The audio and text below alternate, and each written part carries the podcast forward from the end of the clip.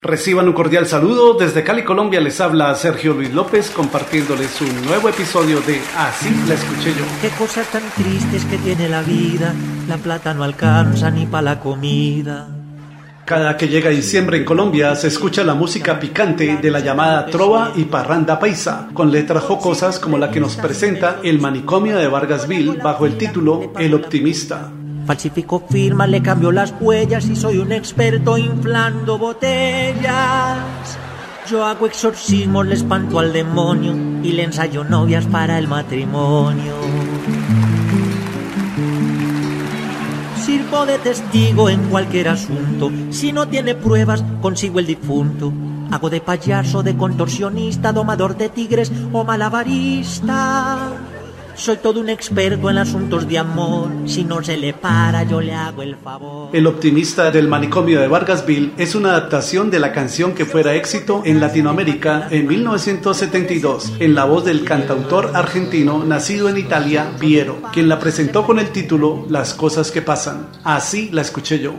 Pasa un cartero en bicicleta con telegrama color violeta un patrullero de la policía que busca un chorro hace 15 días.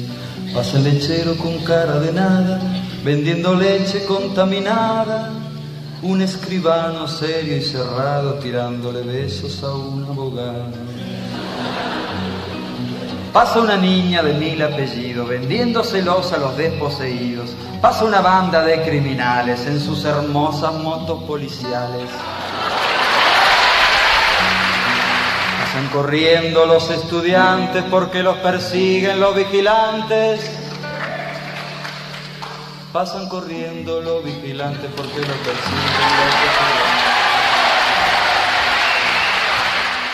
Sin embargo, la canción de Piero es en realidad una nueva versión de la composición del artista y publicista argentino Jorge Schulgen, quien la grabó originalmente en 1970 para su álbum No Todo Va Mejor, con el título Las Cosas que Pasan.